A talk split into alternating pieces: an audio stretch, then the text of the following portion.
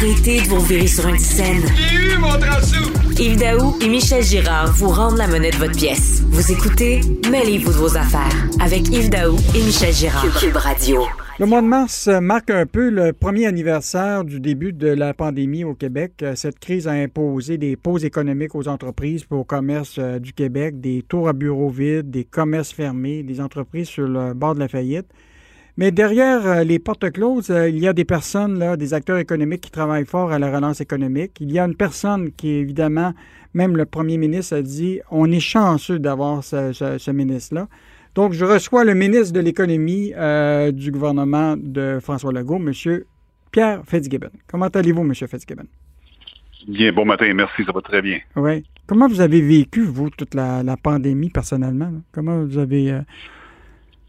Ben, écoutez, c'était, c'était, c'était évidemment très, très, très, très difficile parce que quand mm. euh, on, retourne en arrière, vous l'avez mentionné, on a fermé pratiquement 40% de l'économie. Donc, de mm. voir tous les entrepreneurs, les entreprises souffrir, les gens aussi, évidemment, malgré qu'il y a eu des bons programmes par les gouvernements, c'est très dur très dur de voir, on commence à être fragile, hein, une, économie. Le Québec, avant la pandémie, on était sur un air d'aller. Nous étions la province avec la plus grande croissance.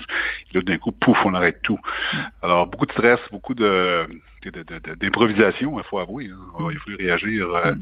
comme on dit, sur, euh, sur l'instant du moment. Mais là, maintenant, est-ce qu'il y a une leçon que vous avez Vous avez pris plusieurs actions, vous avez été dans l'actualité, vous avez mis des programmes, vous avez bougé sur plusieurs choses, mais y a-t-il une leçon que vous tirez d'actions que vous avez prises, puis aujourd'hui, vous regardez, puis vous auriez fait autrement? Je pense que la question d'approvisionnement stratégique. Hein. Je pense, euh, on a, moi, j'ai vu la psychose des masques, la psychose euh, mm-hmm. des e pays. Je pense qu'on a tous appris de ça et on ne veut plus retourner dans une situation comme ça. Donc, des, des, situations difficiles, j'appellerais quasiment catastrophiques, là, il, faut, il, faut, il faut se prémunir dans certains... certains dans, dans, dans le cas particulier, celui-là, c'est clair que nous étions pas prêts. Hmm. pour adresser les enjeux, des outils nécessaires pour combattre l'ennemi sanitaire. Ça, c'est clair. Et là, on a fait des, choses depuis, mais il faut, faut, faut, apprendre à voir où sommes-nous vulnérables. Hmm. Quand il va y avoir des... des euh, j'espère qu'il n'y aura pas, puis il y a d'autres euh, hmm. fermetures quasiment complètes comme l'économie. Au début de la pandémie, euh, le premier ministre Legault et même vous, vous avez dit, il y a des entreprises qu'on va pouvoir sauver, puis il y en a d'autres qu'on ne pourra pas sauver. Pourtant, là, quand on regarde présentement au surintendant des, faillites, il y a très peu de, faillites. Bon, évidemment, il y en a, comme aujourd'hui, vous avez vu le groupe Atis, c'est quand même un, gros joueur dans porte et fenêtre au, Québec qui se retrouve sur la loi de la, protection de, la faillite. Mais en réalité, là, est-ce que, avec l'aide de l'État et tout ça, est-ce que là, pour le moment, vous, avez-vous une bonne idée de ce qui nous attend? Là? Est-ce qu'il va y avoir un hécatombe, comme le dit la Fédération des, entreprises indépendantes qu'il va y avoir une PME sur deux qui va disparaître. Est-ce que après l'aide, là, on va voir une série de faillites? Est-ce que dans votre radar, vous voyez des choses qui, qui, devraient nous alerter? Bon, d'une part, je, pense que la SCI est un petit peu apocalyptique, honnêtement, sur euh, son constat. Mhm. Euh, je l'ai dit fermement à M. Monsieur, Vincent, je respecte beaucoup. Ceci étant dit, je pense qu'il est clair que l'économie, somme toute, va relativement bien. Par contre, j'ai toujours dit que, d'ailleurs, c'est pour ça que le programme de l'ARAM est en complémentarité avec celui, les deux programmes du gouvernement fédéral. Je pense que les gouvernements, en général, au Canada ont fait un très bon travail parce que, comme vous le dites, aujourd'hui, les fermetures ont été moins nombreuses qu'en 2019. Maintenant, il faut reconnaître que les commerces sont encore fermés, les fameux restaurants, les gyms, les cabanes à sucre, c'est très difficile pour ces gens-là. Et il faut que nos programmes soient modulés. c'est pour ça que la RAM, on l'a mis en place. On essaye de faire de la chirurgie ici là, pour s'assurer que ce qui reste des entreprises qui ont des difficultés, qu'on puisse en sauver le plus grand nombre. C'est sûr qu'on ne veut pas personne euh, qui ferme ses portes, mais il faut, faut, faut, faut, admettre qu'il y a des gens qui, qui ferment présentement, qui auraient fermé même s'il n'y avait pas eu de pandémie. Alors, il faut faire attention à ça. Hmm. Mais il faut être sensible et comme gouvernement, je veux pas qu'on apparaisse insensible quand je dis qu'on a des bons programmes. Il faut faire des ajustements, pour on continuer à en faire. Mais somme toute, là, on est dans une situation qui est quand même relativement bonne. Si on peut réouvrir les restaurants, les gyms prochainement, vous allez voir, dans deux mois, on ne parlera plus de ça. Nous sommes avec euh, le ministre de l'Économie, Pierre euh, Fitzgibbon, pour parler de un an de la pandémie. Je veux vous parler de la relance économique. Parce que, bon, évidemment, il y a l'aide à ponctuel d'aider des entreprises actuelles, mais évidemment, ça donne l'occasion au gouvernement euh, actuel de revoir où on va investir pour l'avenir, revoir notre économie. Et vous avez quand même identifié quelques secteurs, je, vous avez quand même fait des, des, annonces.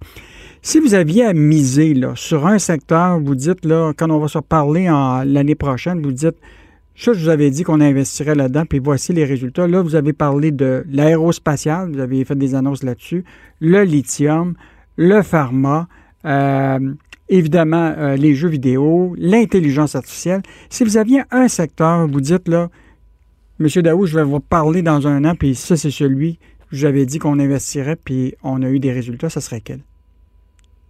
Écoutez, c'est très difficile de répondre à cette question-là. Je, je, vais répondre différemment pour revenir à votre question, parce que c'est une très bonne question, mais j'ai pas la... Vous n'avez pas de boîte de cristal qui vous dit c'est quoi? Non, mais, par contre, j'ai une partie de la solution.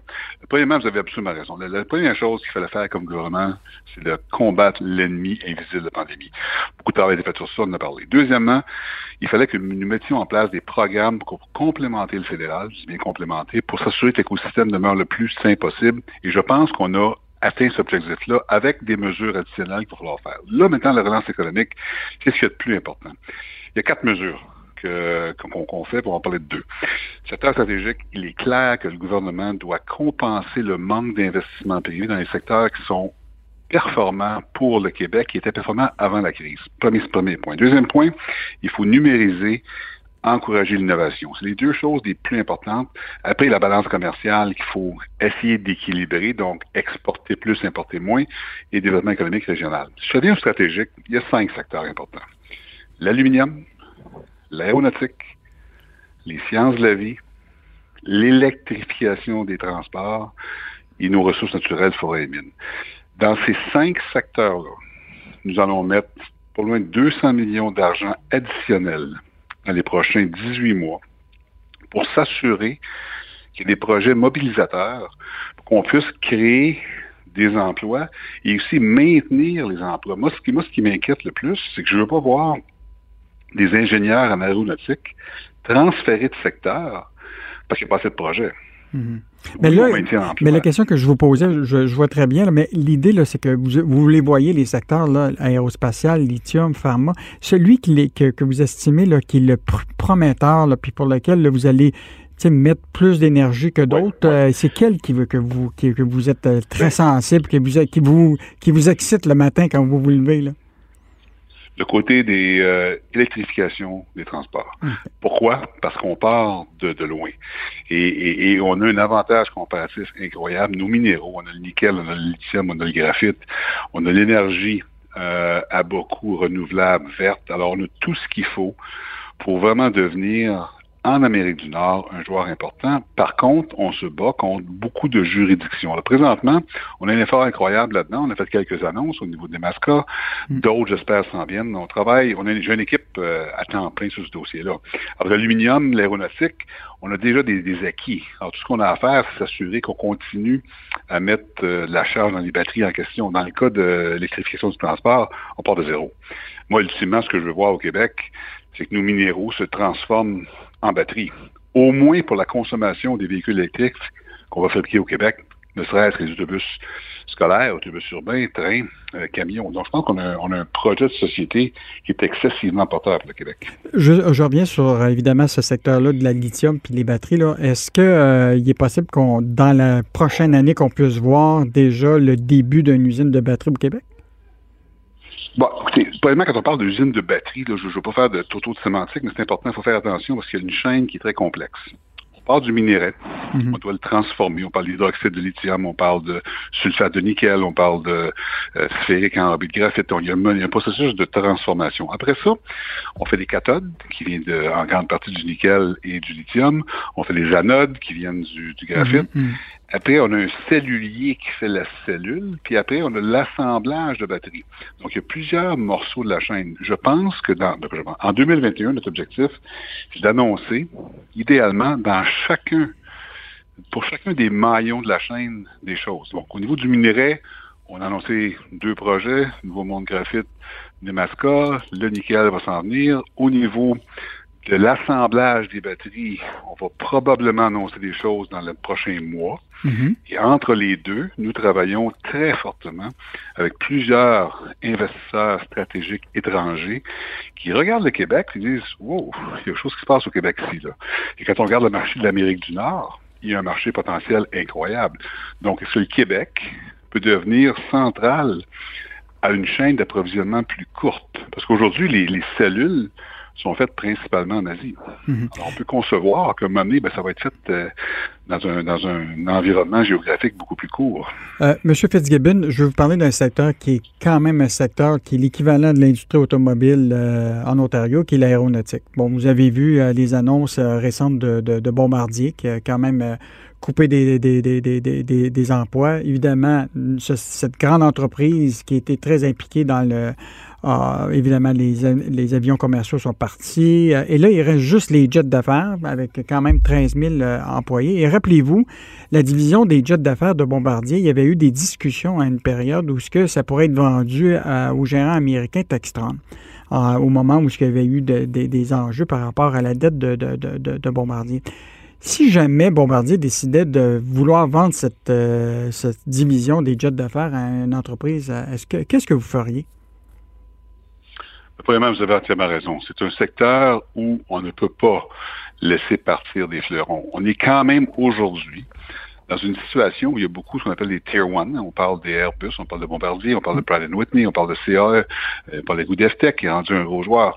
Il faut maintenir cet écosystème-là. D'ailleurs, l'annonce de la passée, on était agressif avec Telesat. Bon, Telesat, MDA, ce sont des opérations satellitaires, mais quand même, un satellite, c'est partie de l'aéronautique. Donc, on est content de voir qu'on va, créer 600 emplois bien rémunérés. Il faut faire la même chose dans, les, dans le secteur aéronautique plus traditionnel. Nous ne voulons pas et ne pouvons pas laisser partir Bombardier, parce que Bombardier, avion d'affaires, ce sont des champions du monde. Mm. Euh, la société a changé de, changé de face, évidemment, on sait tout ce qui s'est passé, mais aujourd'hui, on a, on a une, entreprise qui est dominante dans son secteur. Alors, on va mm. tout faire pour que Bombardier reste ici. On va tout faire pour qu'il y ait une croissance. Tout comme on va vouloir que le fameux A220 de euh, Airbus qui est fait à Mirabel. Il y a un peu de vente face présentement, mais il faut s'assurer que cette société-là continue à faire ces avions-là, parce que tout l'écosystème de la chaîne mm. d'approvisionnement québécoise pour en souffrir. Donc, on est je suis très sensible. Mais ben, vous savez, le chef de la direction financière d'Airbus, Dominique Assam, là, a récemment fait ses prévisions là, par rapport, et là, il était un peu inquiet par rapport à la rentabilité du A220. Il dit même que l'objectif est de de, de, profitabilité. Là. Il a reporté ça à 2026. Puis il dit que les pertes de l'A220, là, euh, écoute, c'est énorme. Euh, puis pourtant, nous, on est en partie un peu actionnaire de, tout ça. Vous n'êtes pas inquiet, vous, euh, par rapport à la situation du A220?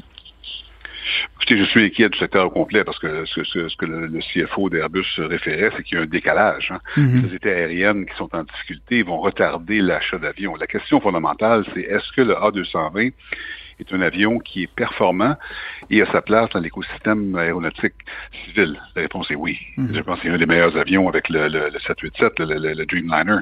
Alors, je ne vais pas faire de publicité pour personne. Alors, le A220 est un excellent avion. Là, on a un report de deux ans, à peu près, sur la profitabilité. Alors, euh, je pense une question, euh, est-ce que qu'est-ce qu'il faut pour que l'entreprise puisse continuer à performer. Et on va regarder avec Airbus ce qu'il y a à faire. Mais je pense que fondamentalement, le programme de 220 n'est pas remis en question ici. En concluant, je veux terminer. Vous savez, les Québécois sont très sensibles euh, aux questions de nationalisme économique. En fait, c'est devenu comme les matchs des Canadiens, la question de nos fleurons. Euh, les Québécois sont, préoccupés par l'avenir de nos fleurons. Euh, je revenir sur un dossier que vous connaissez très bien, qui est l'achat de Transat par Air Canada. Hier, le PDG de la Caisse de dépôt a dit déjà clairement qu'il fallait envisager un plan B euh, pour, euh, pour, pour, Transat.